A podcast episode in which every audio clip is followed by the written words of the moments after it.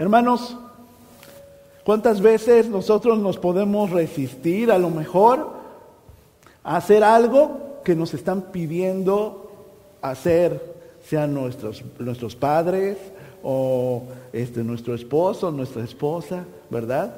Eh, no hay nada peor que estar viendo un partido muy bueno de nuestro equipo favorito y que nos pida nuestra esposa que tiramos la basura, ¿verdad?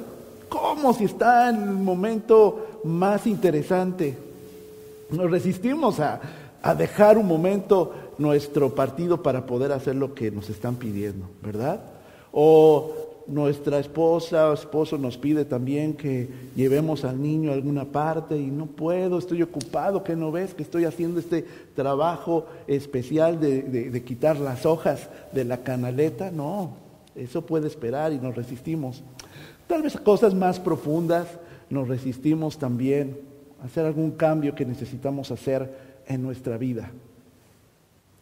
Y esto es precisamente lo que Jesús quiere decir en esta porción de la palabra de Dios.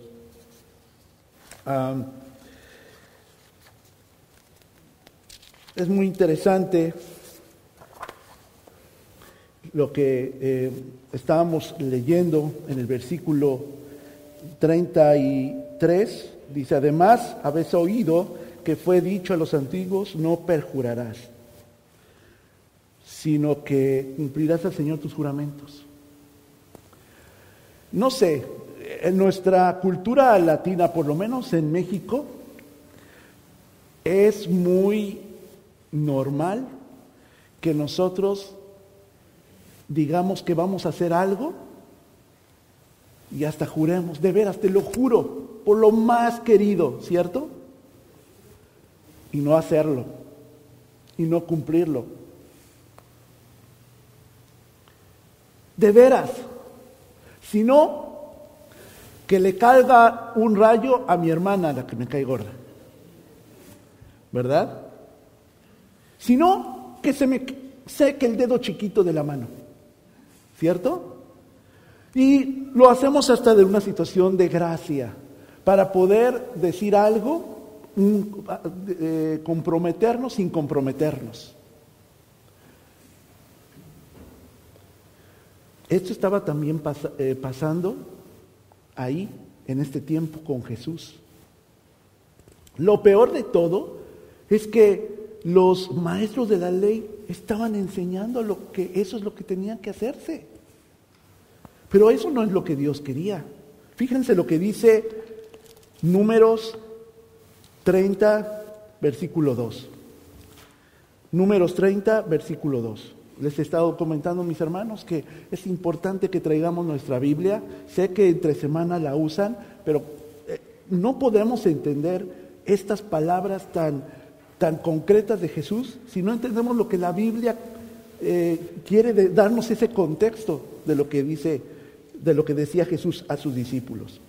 Números 30, versículo 2. Cuando un hombre haga un voto al Señor, o, bajo juramento haga un compromiso, no deberá faltar a su palabra, sino que cumplirá con todo lo prometido.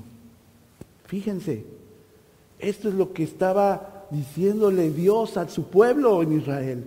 Si tú te quieres, tú estás cumpliendo un compromiso, estás haciendo un voto, un juramento en el cual yo esté intervenido, no debe faltar tu palabra, Debes de cumplirlo. Dios, hermanos, lo que está regulando en la ley, esta práctica del juramento, porque está atendiendo un problema de quienes mentían y no hacían honor a lo que prometían. Hermanos, quien quebrantaba un juramento hecho en el nombre del Señor era perjuro. ¿Qué es perjuro? Era jurar en falso era jurar en falso. Fíjense lo que dice el Levítico 19:12. No juren en mi nombre solo por jurar, ni profanen el nombre de su Dios. Yo soy el Señor. Tal vez nos han enseñado, ¿verdad? Tú no debes jurar por Dios. Jura por tu dedo chiquito, como lo estábamos diciendo, sino que este, esto que le cae un rayo a mi suegra, ¿no? o algo así. Pero no toques a Dios. En la cultura americana, eso como que está muy cimentado, ¿cierto? Eh, porque cuando dicen, oh my gosh, ¿verdad? No dicen el nombre de Dios, porque no hay que decirlo en vano. Pero de todas maneras mienten y mentimos y no cumplimos lo que prometemos. Hmm. Era muy claro lo que decía en los mandamientos el Señor a su pueblo. En Éxodo 27 dice, no tomes el nombre de Dios en vano. No lo tomes. Dios mismo, hermanos, estableció que el juramento fuese hecho siempre en su nombre. Jesús afirmaba, quien juraba en el nombre del, del, Señor debía cumplir la palabra dada. Esto es muy interesante porque nos han enseñado lo contrario, pero dice, si vas a jurar, hazlo en el nombre del Señor. Fíjense lo que dice Deuteronomio 10:20. Lo dice el mismo Dios. Teme al Señor tu Dios y sírvele. Aférrate a Él y jura solo por su nombre. Entonces no estaba mal jurar en el nombre de Dios. Lo que está mal es no cumplir nuestro compromiso. Y eso es lo que estaba pasando con el pueblo de Israel. Por eso dice en el versículo 34, no, Jesús le estaba, estaba diciéndole a, a su auditorio ahí en el Sermón del Monte, no jures de ninguna manera. Entonces, ¿en qué quedamos? ¿Juramos por el nombre de Dios o no juramos? Jesús, hermanos, no estaba prohibiendo lo que Dios establecía en su ley, jurar en su nombre pero lo hacía en relación con juramentos inválidos que generaban pues una práctica pecaminosa, que mintiéramos. El prometer, hermanos, y no cumplir es eso, mentir. Jesús estaba diciendo a sus seguidores que no mintiesen, pero bajo ningún concepto, ni bajo ninguna justificación.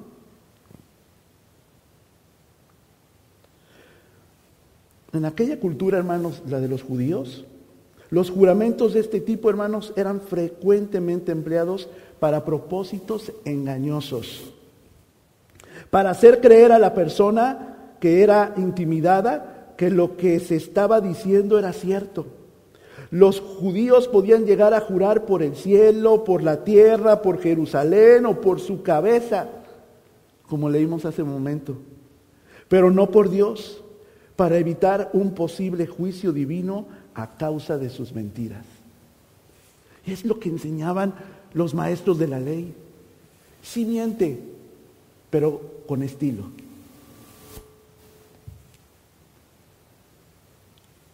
Inventa cualquier otra cosa, pero no nada más, pero nada más no jures por Dios, porque entonces ya estás vinculándote y te vas a condenar. Pero ya estaban condenándose desde que no estaban diciendo la verdad, desde que estaban prometiendo algo y no cumpliéndolo. ¿Cuántas veces nosotros no caemos en la misma trampa? Pensamos que si no estamos vinculando a Dios en esa promesa, entonces no vamos a tener ningún problema. Nosotros en nuestra cultura, hermanos, somos mucho de esas mentiras piadosas. Hermanos, no hay mentiras piadosas. La mentira es mentira y causa el mismo dolor y la misma consecuencia que incluso el mismo asesinato, porque es pecado. En nuestra cultura decimos, y nos gusta pintar de colores las cosas, ¿verdad? Ay, es una mentirita blanca, ¿verdad? Voy a decir a Diego que voy a ir a su juego, pero nada más es para que no se sienta mal. Acabo que ya cumplimos con el compromiso de decirle, si no vamos, pues es una mentirita blanca. No, se mancha. Se mancha nuestra palabra, se mancha nuestro testimonio. Afectamos a las personas que tienen una expectativa.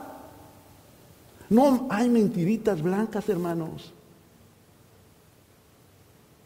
Todo afecta y perjudica porque el pecado así actúa en nuestra vida. Y Jesús lo que quería decir es, no juren por nada, no se comprometan con nada si no lo van a cumplir, si no lo van a hacer.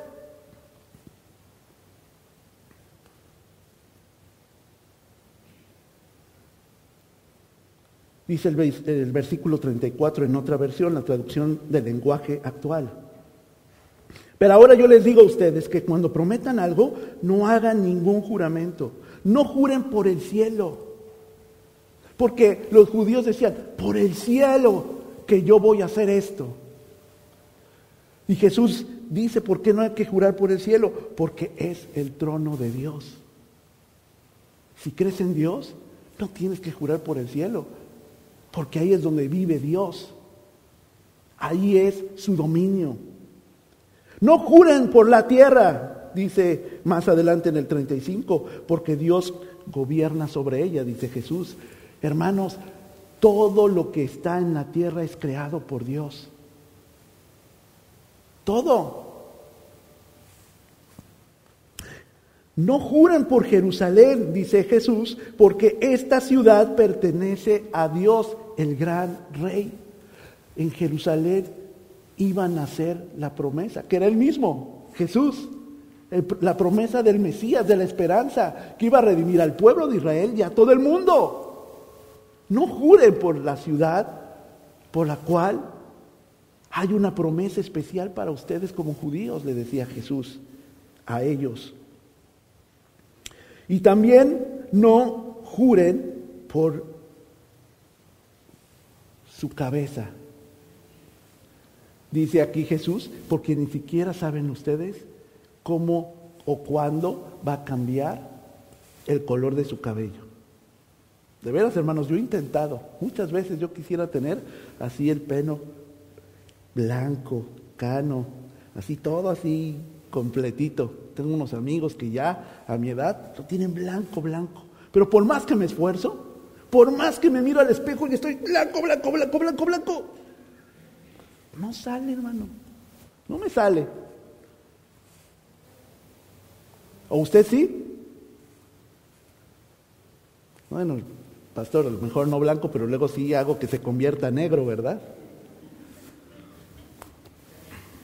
Pero no de manera natural. Pero de manera natural ofendemos a Dios. De manera espontánea hacemos lo posible para deshonrar a Dios, porque prometemos por muchas cosas, pero no cumplimos. Si estamos jurando, como estaba diciendo Jesús, por la cabeza, están jurando por su vida. Hermanos, ¿quién es el dueño de su vida? Nuestro Señor. ¿Quién es el dueño de la tierra? Dios. ¿Quién es el dueño del cielo? Dios. ¿Quién es el dueño de Oregon? Dios, todo es propiedad del Señor. Y cada vez decía Jesús a los judíos que ustedes están orando por cualquiera de esas cosas, tiene un propietario, tiene un dueño, ese es Dios. Y ustedes están realmente perjurando por Dios, en el nombre de Dios. Lo quieren evitar, pero se están embarrando.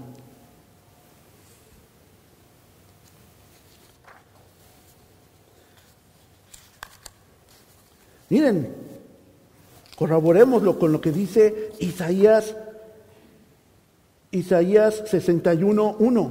Así dice el Señor, el cielo es mi trono y la tierra el estrado de mis pies.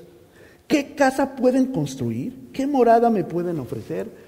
Dios es el dueño de todo, mis hermanos. Si Dios es el dueño de la tierra y está vinculado con ella como creador, hermanos, jurar por una propiedad es jurar por el dueño de esa propiedad. Por tanto, todo juramento hecho por la tierra o el cielo, hermanos, es un juramento hecho a nombre de Dios. Jesús le dice que lo que realmente, hermanos, están haciendo es jurando por Dios, porque Él interviene en todo. Y si no cumplían, juraban en vano, juraban en contra de Dios.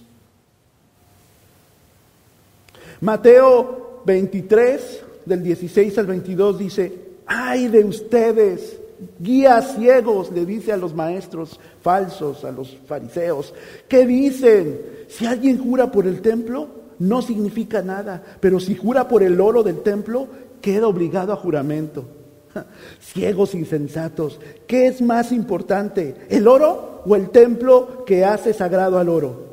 También ustedes dicen, si alguien jura por el altar, no significa nada, pero si se jura por la ofrenda que está sobre él, queda obligado por juramento. Ciegos, ¿qué es más importante, la ofrenda o el altar que hace sagrada la ofrenda? Por tanto, el que jura por el altar, jura no solo por el altar, sino por todo lo que está sobre él. El que jura por el templo, jura no solo por el templo, sino por quien habita en él. Y el que jura por el cielo, jura por el trono de Dios y por aquel que lo ocupa. Algunos señalaban, hermanos, que ciertos juramentos obligaban más que otros. Algunas promesas que hacemos, hermanos, son más importantes que otras. Y ese es el problema que tenían estas personas y que también tenemos nosotros. Todo lo que decimos de nuestra boca, hermanos, y que prometemos es importante. No ante las demás personas solamente, también ante Dios. También ante Él. Jesús enseña, hermanos, que toda persona debe ser siempre tan fiel a su propia palabra que no, que no tenga necesidad de jurar. Fíjense lo que dice Santiago 5:12. Santiago 5:12. ¿Y quién más no va a saberlo que uno de los discípulos más cercanos de Jesús, su hermano Santiago? Dice, sobre todo, hermanos míos, no juren ni por el cielo, ni por la tierra, ni por ninguna otra cosa. Que su sí sea sí y su no, no, para que no sean condenados. ¿Se imaginan a Santiago en primera fila escuchando este sermón? Mucho tiempo después, varios años después de que se escribió esta carta de Santiago, lo replica y se lo dice a la iglesia de aquel entonces. Y Dios quiere que lo sepamos también hoy, en el 2021. La iglesia Nueva Vida y las iglesias que nos puedan ver a través de internet. Está vigente esto. Dios quiere que seamos honestos, que seamos congruentes. Jesús dice que el hombre ni siquiera tiene influencia para cambiar el color de su cabello. El único que lo puede hacer es Dios. Nadie puede jurar por la vida sin involucrar al dueño de la vida, que es Dios. Y aquí está, llegamos al versículo 37, donde dice, es suficiente con que digan sí o no y nada más. Y fíjense, si, si dicen algo más, seguro viene del chanclas, chamuco, cuernudo, diablo, satanás, como usted le quiera llamar. Sí, sí, es sí y no es no. Estos sacerdotes habían hecho todo un sistema súper complejo para decir, si juras por esto, va, aunque sea mentira. Y si juras por esto otro, no, esto sí es más serio. Hermanos, Así no es. Y Jesús le dice, ustedes incluso, aunque se debe jurar por el nombre de Dios, como lo vimos, si ustedes quieren seguir la ley, no juren. Porque quiere decir que necesitan algo de más, algo externo, para que su palabra sea verdad. Hermanos, ¿han oído ustedes el cuento de Pedro y el lobo? Es una historia que en muchas escuelas, sobre todo en Latinoamérica, la cuentan. La historia de un niño que decía que siempre venía el lobo, que siempre venía el lobo. ¿Y qué creen? Era mentira. Pero un día, cuando ya realmente llegó el lobo, ¿qué creen que pasó con Pedro? No le creían. ¿Saben, hermanos? Jesús quiere que si estos discípulos iban a transformar el mundo con su testimonio, lo guardaran. Por eso les dice, tú sé sincero y sé honesto. No te comprometas si no vas a cumplir.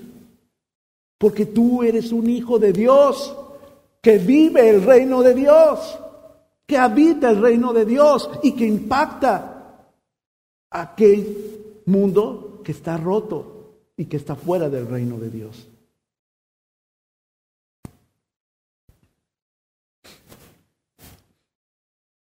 Sea vuestro hablar Jesús ponía en evidencia, hermanos, a los maestros de la ley y sus enseñanzas. Él decía, cuantos peores sean los hombres, menos comprometidos están por los juramentos. Cuanto mejores sean, no tienen necesidad de jurar.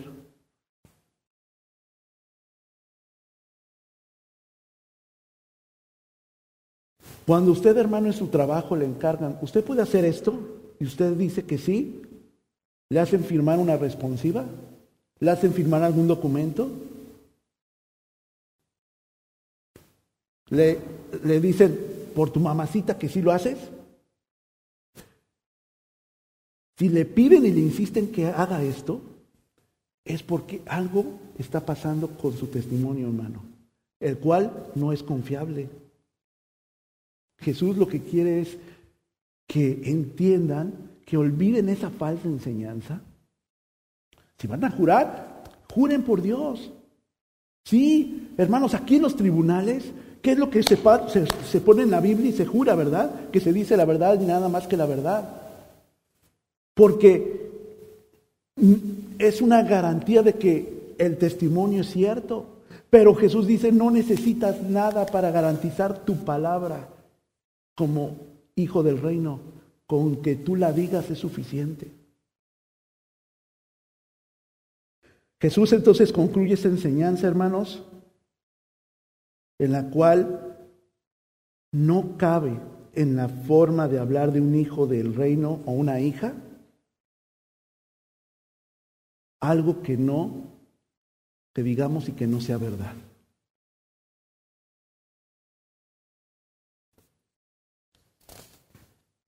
Porque procede del mal.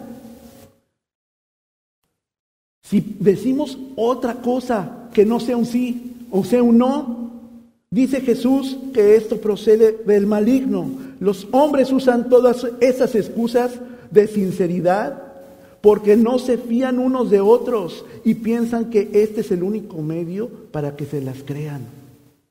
Hermanos, al final la palabra mentirosa y la conducta que perjura procede del mal o del diablo, dice el Señor. Y se acuerdan, porque lo hemos visto en las otras partes de, este sermón del monte, cuando habla del Jena. ¿Quiénes son los que no hacen la voluntad de Dios? ¿De quiénes son? Dice Juan 8:44, ustedes son de su padre el diablo cuyos deseos quieren cumplir. Desde el principio, este ha sido un asesino y no se mantiene en la verdad porque no hay verdad en él. Cuando miente, expresa su propia naturaleza porque es un mentiroso, porque él es el padre de toda mentira. Pero sus hijos, hermanos, sus discípulos, no somos así. Somos de una. Porque de lo contrario somos hijos del otro, dice Jesús. Un creyente, hermanos, es llevado por Dios a la verdad y su forma de expresión y de vida debe ser verdadera. Dice Zacarías 8:16. Zacarías 8:16. Lo que ustedes deben hacer es decirse la verdad y juzgar en sus tribunales con la verdad y la justicia. ¿Saben por qué? Dice aquí, eso trae paz. Dice Efesios 4:25. Por lo tanto, dejando la mentira, hable cada uno a su prójimo con la verdad, porque todos somos miembros de un mismo cuerpo.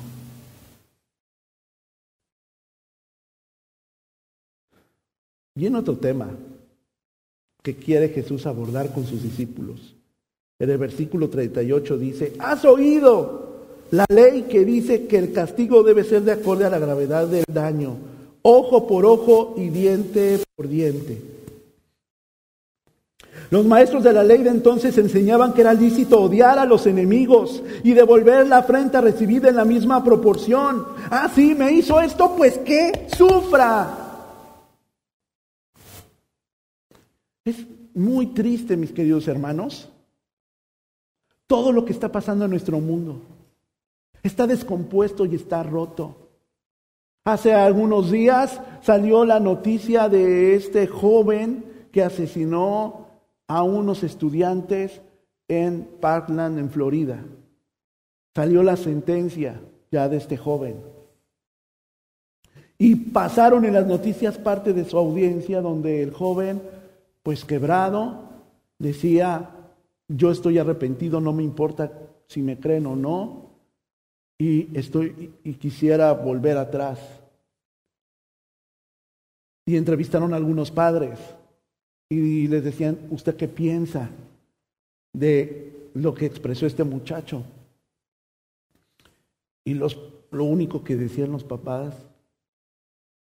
rotos también, quebrados por la pérdida de su hijo, y algunos ya muy duros, a mí no me importa sus palabras, no me afectan en nada, lo que quiero es que sufra lo mismo ojo por ojo, diente por diente.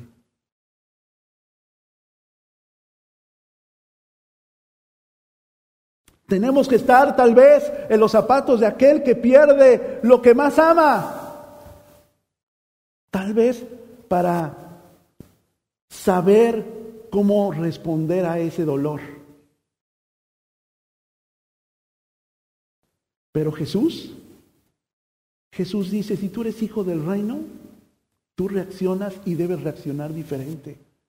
Porque también hemos visto otros testimonios de personas que también pierden la, vida de un ser querido por alguien negligente, alguien malvado. Y también son testimonios impactantes de cómo la persona pide perdón.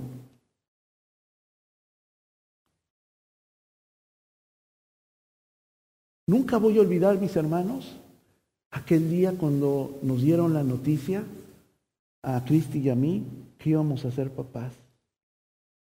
Y que esa alita feliz que veíamos en el eh, eh, sonograma, se me fue la palabra, ¿de qué? ¿En el qué? En el ultrasonido, gracias mi hermana Laura, en el ultrasonido, usted tiene la máscara hermana, quítesela para que no la escuche. en el ultrasonido y ver la emoción, la dicha de nuestro hijo que iba a nacer. ¿Y saben qué me dijo aquella mujer que el Señor puso en mi vida?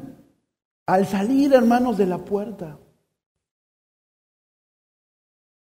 Sabes, Adolfo, un momento, qué bueno que estamos, estamos bien contentos, pero quiero que hagamos una oración. Quiero que le entreguemos a Dios a nuestro hijo y a nuestra familia. Se me borró la sonrisa. Porque pues estaba muy feliz de ser papá y ahora ya quiere que, quiere Cristi que se lo entregue a Dios. Hermanos, todo le pertenece a Dios. Y porque le pertenece a Dios, tenemos que saber ser buenos mayordomos de todo lo que Él nos da.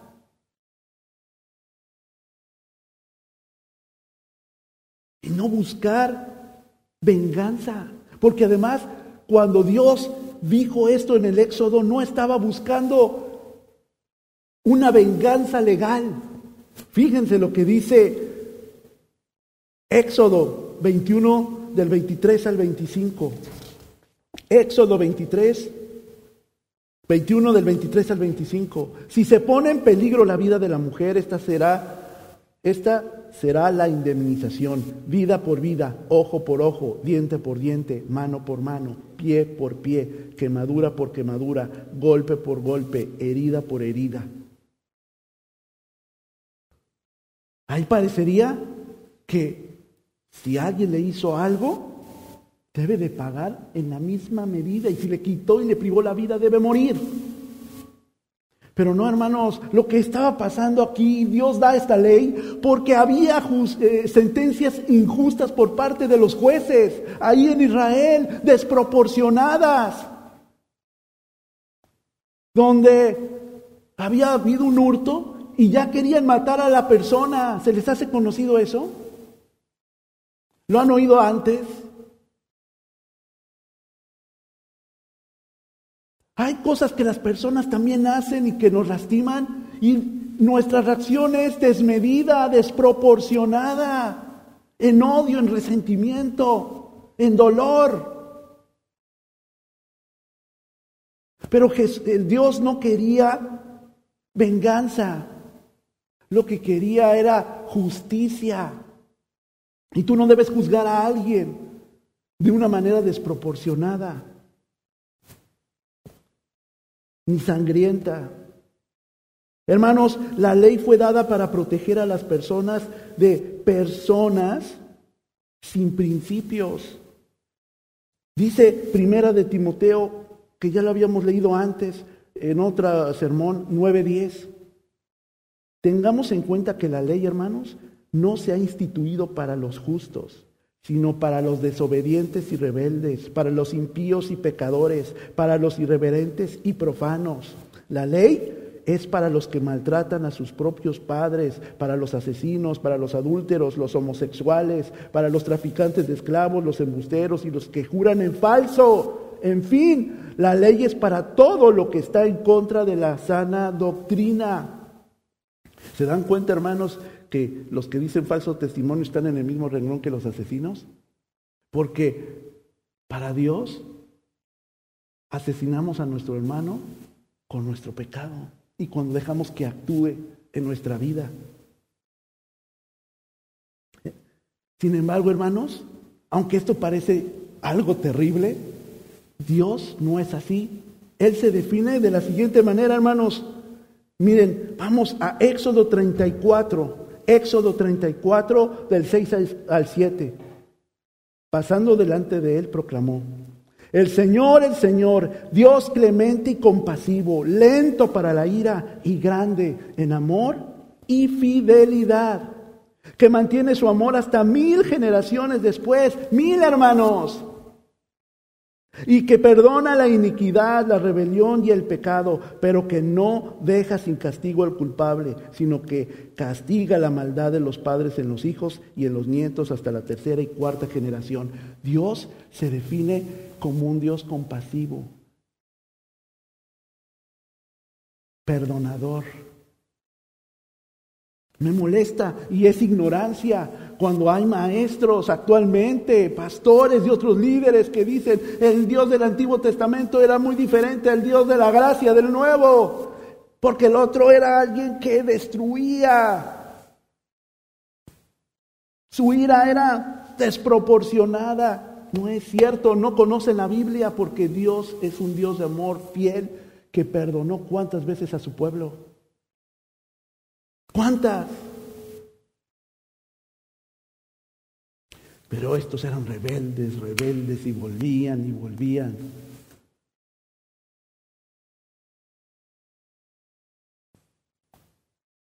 Y cantaban, tropecé de nuevo con la misma piedra. Eran tercos y a veces, hermanos, así somos nosotros. Cuando Dios es un lento para la ira y grande misericordia. ¿Qué es lo que Dios demanda de nosotros, hermanos? ¿Cómo quiere entonces que nos comportemos sus hijos? Vamos a lo que dice Levítico 11:44. Yo soy el Señor su Dios, así que santifíquense y manténganse santos, porque yo soy santo. No se hagan impuros por causa de los animales que se arrastran y dice Primera de Juan 4:17. Primera de Juan 4:17. Ese amor se manifiesta plenamente entre nosotros para que en el día del juicio comparezcamos con toda confianza, porque en este mundo en este mundo hemos vivido como vivió Jesús, en el amor no hay temor. ¿Cómo debemos comportarnos entonces, hermanos? Con ira. El que me la hace me la paga. Con odio desproporcionado. O como Dios actuaría. Como Jesús actuaría ante sus agresores. Con amor.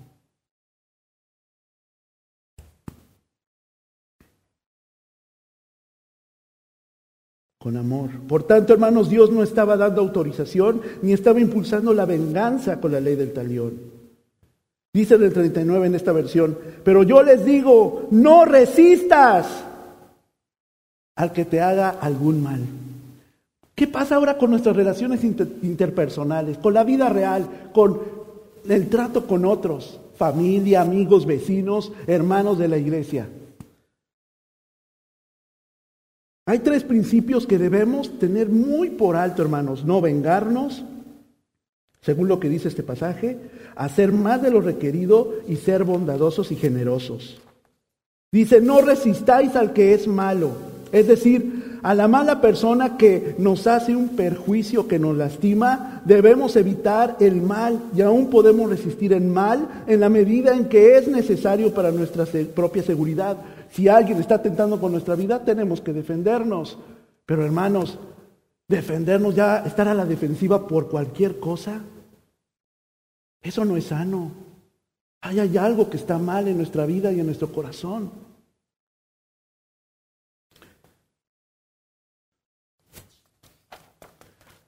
Dice Romanos 12, 17. Romanos 12, 17. No paguen a nadie mal por mal procuren hacer lo bueno delante de todos. No es algo opcional. Si tú eres un hijo que está viviendo o una hija en el reino de Dios, tú siempre debes pagar y procurar hacer el bien a otros, aunque ellos te hagan el mal. Pastor, eso es dificilísimo, es imposible. Ya, trágame tierra. No lo hagan sus fuerzas, mi hermano, mi hermana. Tenemos a Dios de nuestro lado. Y tenemos una vida que impactar en nuestro familiar, en nuestro vecino, en nuestra vecina o en nuestro hermano de la iglesia, en nuestro esposo, en nuestra esposa o en nuestros hijos.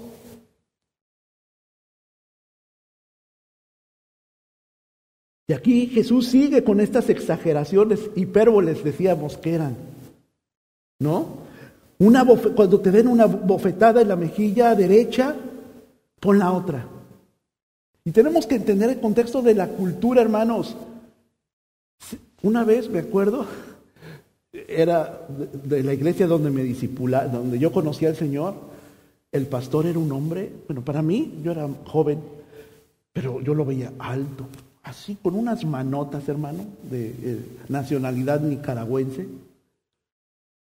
Y tenía aquí el anillo de bodas, y yo me sentaba ahí, a su lado, era su discípulo y apuntaba ahí las cosas ahí de los sermones y lo platicábamos después. Y estaba predicando esto y me dice, a ver, un momento a la iglesia. Se pone ahí y me ve a mí, se voltea y con su mano, manota, la izquierda, ¡pum! no me pegó fuerte, pero yo la sentí, hermanos, que se me volteaba la cara. Porque pues, era enorme. dice, ¿sentiste? Y yo, sí. Debes sentir el amor de Cristo, porque aunque te humillen otras personas, Dios, Dios no va a dejar que esa humillación pase, pero tú debes guardar tu corazón. Tú no debes responder ante la gran humillación. Pegar, hermanos, con la mano derecha, pegando con esta parte, la parte externa, era humillante en aquella época para los judíos. Por eso pone este ejemplo Jesús. Pues pon la otra. Quiere decir, si es algo que no va en contra del riesgo de tu vida, no sigas y con, provocando una pelea.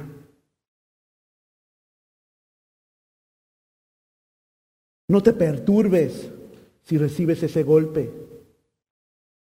Porque saben que, hermanos, quizás, quizás el perdón de una injuria, de una mentira, pueda impedir, hermanos, que recibamos otra. Tal vez nuestra actitud pasible pueda, pueda dejar que esta persona iracunda cese con su acoso. Pero si luego, luego le responde, no, a mí me decían, a mí me llaman García porque soy García, ¿no? Recordando a mi abuela. Yo no me dejo.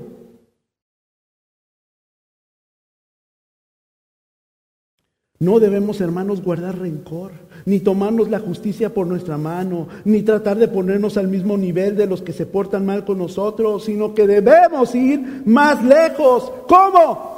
Perdónelo. De corazón. Jesús aplica este mismo principio de no venganza para lidiar con aquellos que atentan contra nuestra dignidad, hermanos. Los pleitos para recobrar nuestras pertenencias, quien trata de limitar nuestra libertad personal y la violación de esos derechos. ¿Qué tal aquel eh, cuando dice que el que te pida la túnica, dásela? Ya, dale, otra. Más, encuérate. Es casi casi lo que estaba diciendo. Dáselo para que no haya problema. Bueno, quiero que entendamos el contexto cultural de esto, hermanos. En el Éxodo, la prenda, la túnica, era necesaria para las personas. Pero cuando había una ofensa o una deuda, la ley, ahí lo dice en el Éxodo, tenías que dar esa túnica como prenda de que ibas a restituirle, que le ibas a pagar esa deuda, pero la persona la tenía que devolver en la noche para que se pudiera abrigar del frío. Entonces Jesús lo que le está diciendo es, tú no esperes que te la devuelva para que te abrigue en la noche. Pero ¿cómo? Eso es una injusticia, Señor Jesús. Él por la ley me lo tiene que devolver para que me cubra. Y dice Jesús, déjasela. Pero yo le voy a pagar, yo voy a restituir, yo voy a hacer. No es cierto. No sigas aferrándote a ese problema, déjalo.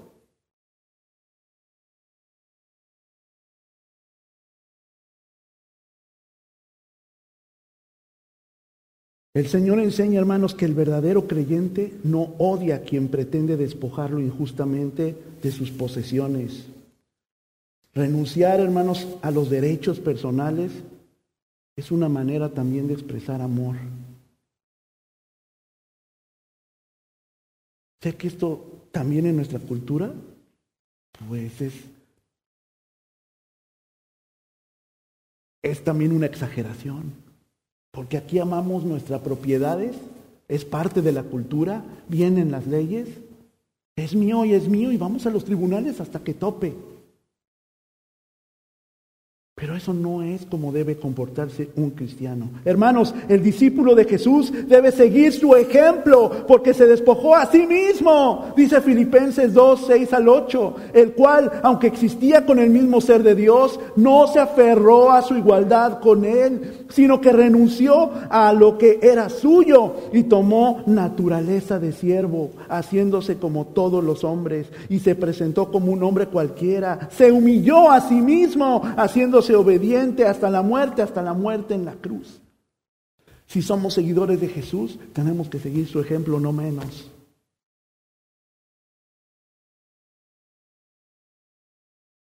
Por amor a nosotros, hermanos, Él se hizo pobre, dice segunda de Corintios 8:9, porque ya saben ustedes que nuestro Señor Jesucristo, en su bondad, siendo rico, se hizo pobre por causa de nosotros, o sea, de ustedes, para que por su pobreza ellos se hicieran ricos.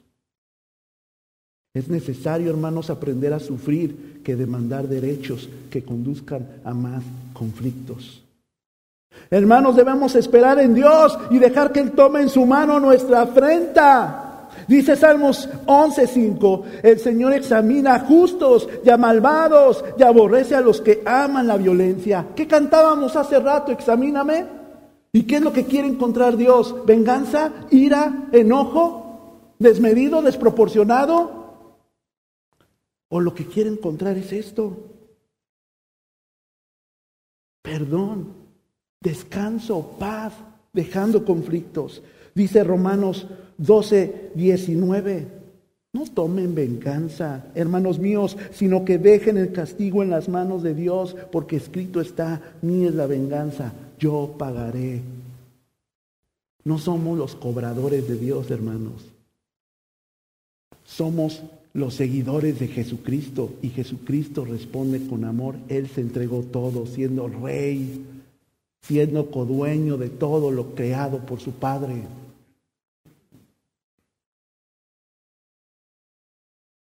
Estos de veras hombres malvados que enseñaban mal y que enseñaban a odiar a sus enemigos cuando le dice, si a ti te piden cargar entonces una milla esto, carga dos. Entendamos lo que pasó aquí, hermanos. Porque decimos, bueno, sí, que llevemos más carga. No, era para el judío humillante porque ellos eran esclavos de un imperio.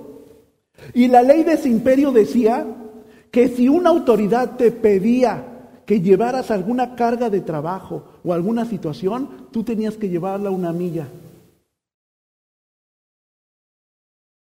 ¿Se acuerdan lo que pasó con José de Sirene en la cruz? En la escena de, la pasión de Cristo? No estoy hablando de la película, aunque la película habla de ese pasaje. Es este hombre que le pidieron, Jesús ya no podía más y le, y le, pidieron que llevara esa cruz. Se lo pidió un soldado romano porque estaba en la ley y José de Sirene no podía negarse a llevarlo. Pero Jesús le dice, llévalo dos millas. No odies a tu enemigo. Los romanos no son tus enemigos. El, enemigo número uno y más grande eres tú.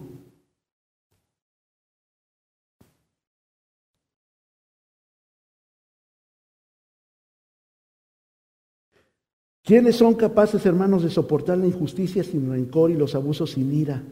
Posiblemente, hermanos, si usted tiene todos estos, estos sentimientos, como cantamos debemos decir, examíname Dios, examínese primero usted, antes de que lo haga Dios. Porque probablemente no estamos entendiendo y no estamos dejando actuar al Espíritu Santo en nuestra vida, transformando nuestro corazón. Y me encanta la solución de Jesús en el 42. Denle al que les pida y no le den la espalda al que les pida prestado. A quien les pida algo, dice otra versión, dénselo y a quien les pida prestado, préstenle. Hay que dar, hermanos, con generosidad, a pesar de que esta persona no sea justo, no sea bueno, ni es una persona inclusive agradable a nosotros. Si alguien nos pide cargar dos millas, si alguien nos pide otra cosa que es de nosotros, que nos ha costado trabajo, que ha sido fruto, pero lo quiere, evite ese conflicto. Delo.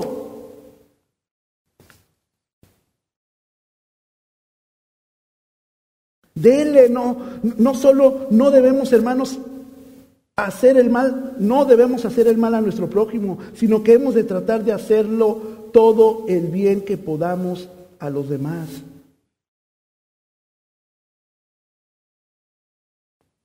Hemos de estar dispuestos, hermanos, a dar. Hay que darnos la oportunidad de ser útiles a los demás y proporcionar esa felicidad que proporciona el dar.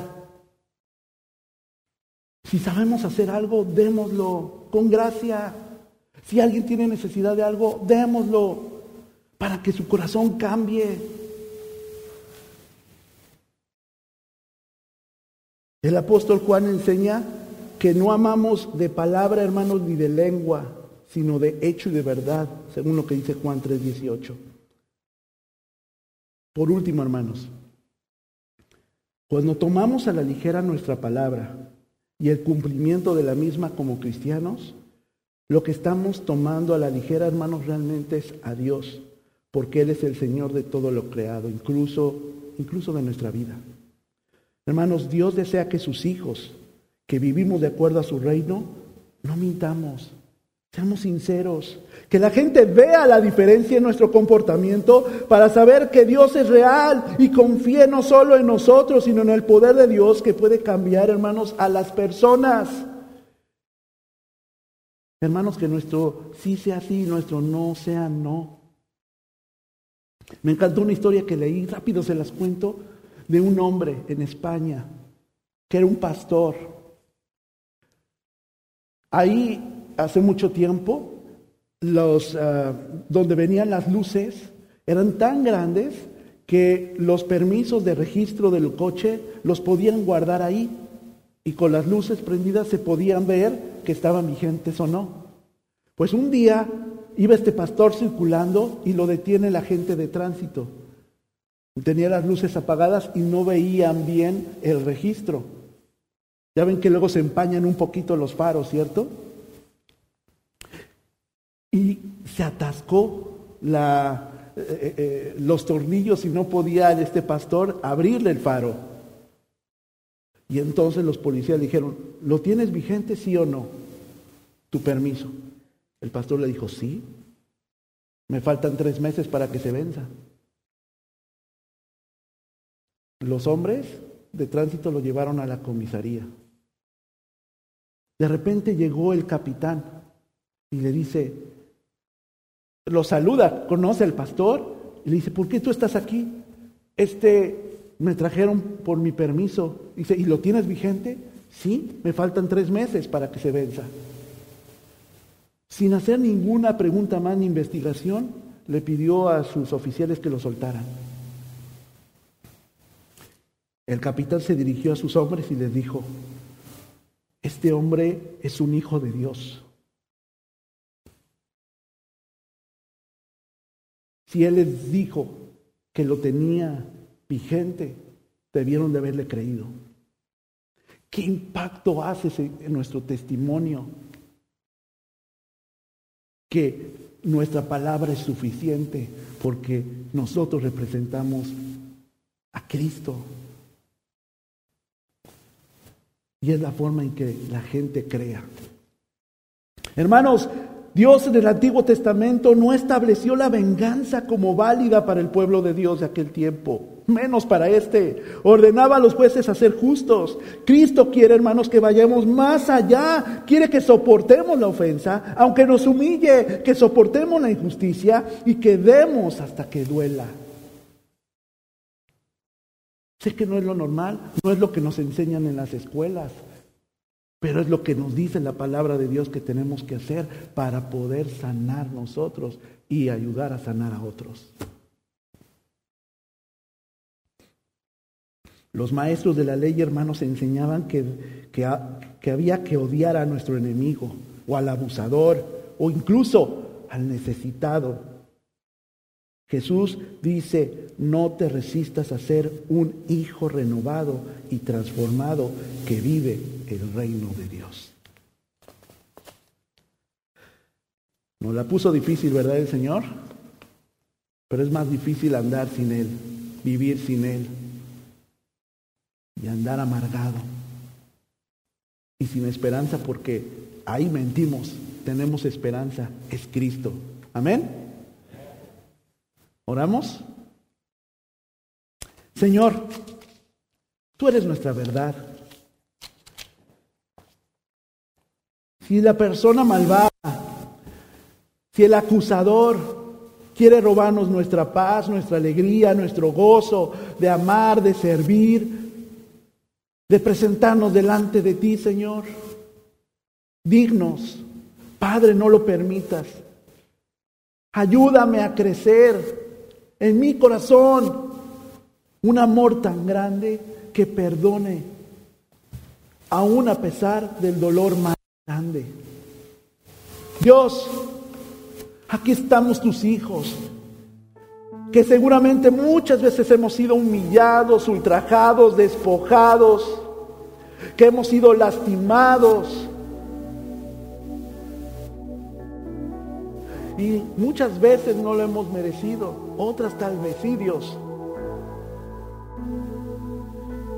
Pero nosotros queremos ser hijos de tu reino, vivir conforme al reino de Dios, porque tu palabra es sabiduría y porque tú tienes la fórmula exacta para mejorar mis relaciones interpersonales con mi familia, con mi iglesia, con mis compañeros de trabajo.